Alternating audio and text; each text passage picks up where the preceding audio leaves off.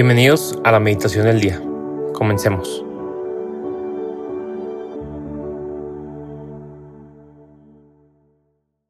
En el nombre del Padre y del Hijo y del Espíritu Santo. Amén. Espíritu Santo, te pedimos que vengas sobre nosotros en este día sábado, en el que estamos quizá un poco más relajados sin nuestras preocupaciones habituales. Ayúdanos a entrar en este clima de oración, de silencio, poder ir a lo profundo de nuestro corazón y sobre todo poder escuchar cuál es esa palabra que Dios nos quiere revelar hoy, cuál es ese mensaje que nos quiere dar, cuál es esa obra que quieres hacer tú en nuestro corazón, en nuestro proceso de transformación hacia la santidad. Hoy sábado 26 de noviembre vamos a reflexionar en el Evangelio según San Lucas capítulo 21 versículos 34 al 36 que dice, En aquel tiempo Jesús dijo a sus discípulos, Estén alerta para que los vicios, la embriaguez y las preocupaciones de esta vida no entorpezcan su mente, y aquel día los sorprenda desprevenidos porque caerá de repente como una trampa sobre los habitantes de la tierra. Velen pues y hagan oración continuamente, para que puedan escapar de todo lo que ha de suceder y comparecer seguros ante el Hijo del Hombre. Palabra del Señor, gloria a ti, Señor Jesús. Bien, nos encontramos literalmente en el último día antes de Adviento, concluyendo el periodo litúrgico que la iglesia se llama el tiempo ordinario, que suele tratar más sobre la vida pública de Jesús, sus milagros, sus enseñanzas, para adentrarnos mañana en el Adviento, este periodo de preparación, de espera inmediata para la Navidad, para la encarnación de Jesús. Y por eso el Evangelio en estos días es muy, podríamos decirlo así, escatológico, un poco apocalíptico, digamos, del final de los tiempos, y habla mucho de esto, ¿no? De qué va a suceder al final. Y por eso nos da extrañar como estas advertencias que, Jesús hace.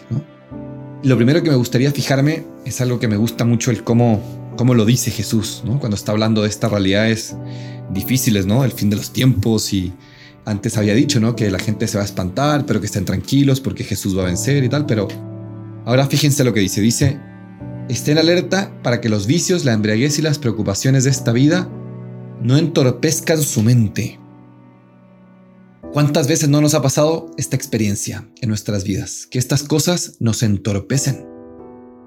Qué fácil es, por ejemplo, que las preocupaciones de la vida entorpezcan nuestra mente. ¿Cuántas veces no nos ha pasado que quizás alguna responsabilidad, no sé, en la universidad, un trabajo, un examen, pues entorpece nuestra mente y nos obsesionamos con eso, nos cuesta quizá dedicar tiempo para otras cosas, nos estresamos, o quizá con el trabajo, tener que cumplir metas a veces exageradas, demasiado exigentes. Y estamos ahí dándole vueltas al trabajo y quizá dejamos de trabajar formalmente, llegamos a nuestra casa y seguimos dándole vuelta y dedicamos toda nuestra energía a eso y nos agotamos. ¿Por qué? Porque el trabajo, el trabajo. Y parece que estas cosas pues, nos entorpecen, nos alejan de lo verdaderamente importante. Y Cristo con todo este mensaje escatológico como que nos quiere recordar, oigan, ¿qué es lo verdaderamente importante en la vida? Pues es, o dicho de otra manera, la vida tiene importancia en cuanto que nos conduce a la vida eterna, en cuanto que nos prepara para vivir ese cielo tan grande que nos tiene prometido. No se enfrasquen, no entorpezcan su mente con las cosas de esta vida, con estas preocupaciones que quizás a veces les podemos dar una importancia excesiva. O lo que pone al inicio, que quizás es mucho más claro, ¿no? La embriaguez, ¿cuántas veces no nos ha pasado? ¿no? Que nosotros mismos hemos experimentado o hemos visto a alguien más que cuando está embriagado, pues eso, se entorpece la mente, ¿no? Como dice Jesús y luego se pueden realizar acciones de las cuales uno luego se arrepiente o decir cosas que uno realmente no, pues que quizá no pasan por el filtro de la razón, de la ponderación. O sí que decirlo de los vicios, drogas, pornografía, cuánto daño nos, pueden hacer y cuánto pueden entorpecer nuestra mente. Cuánto puede dañar a las relaciones. Eso, quizá el excesivo contacto, bueno, aunque no sea excesivo, el contacto con la pornografía que deforma ¿no? la sexualidad, el amor a las personas mismas ¿no? entorpecer nuestra mente. Jesús, me parece interesante esta reflexión, ¿no? Él insiste, claro, en que estas cosas no es que a veces decimos, bueno, no tenemos que caer en vicios, embriagarnos para no ofender a Jesús, ¿no? Y aquí Jesús nos dice, no es que nos diga que eso le ofende a él, sino que dice que esto les entorpece a ustedes, les impide a ustedes ser más plenos, a ustedes más felices. Y yo lo que quiero es eso, les he venido a traer una buena noticia, ¿no? los he venido a redimir, a que puedan ser plenamente ustedes. Preguntémonos el día de hoy si no tenemos nuestra mente un poco entorpecida ¿no? por las cosas finitas de esta tierra, lo que se acaba, y si no tenemos, como nos invita Cristo, a tener la mirada puesta más bien en el cielo, en la vida eterna. Y después, para concluir, Jesús nos da un consejo muy concreto y nos dice, bueno, ¿cómo hacerle entonces para no entorpecer nuestra mente, para tener la mirada puesta en el cielo verdaderamente?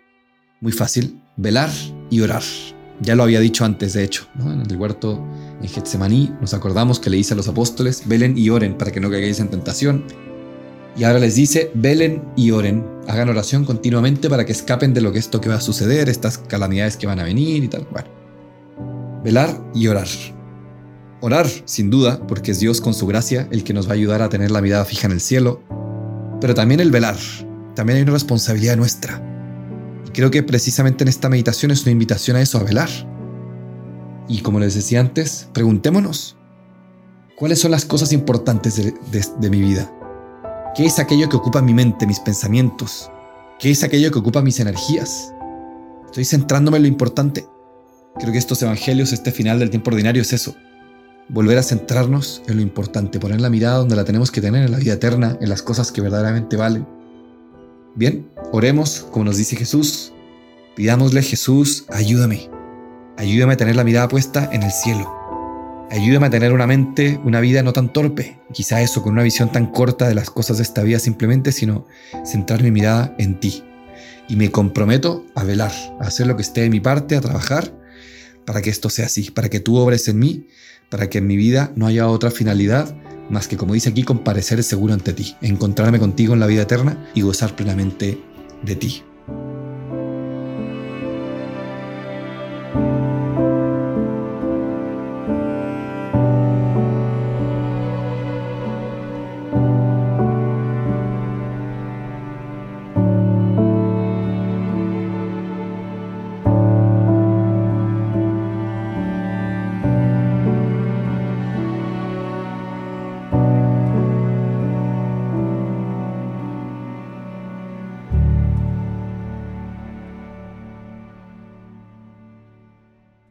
Te damos gracias, Señor, por todos tus beneficios, a ti que vives y reinas por los siglos de los siglos. Amén.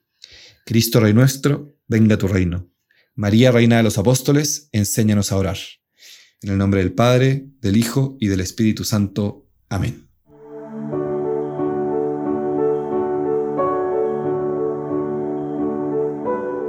Permanece meditando lo que más te haya llegado al corazón. Nos escuchamos mañana.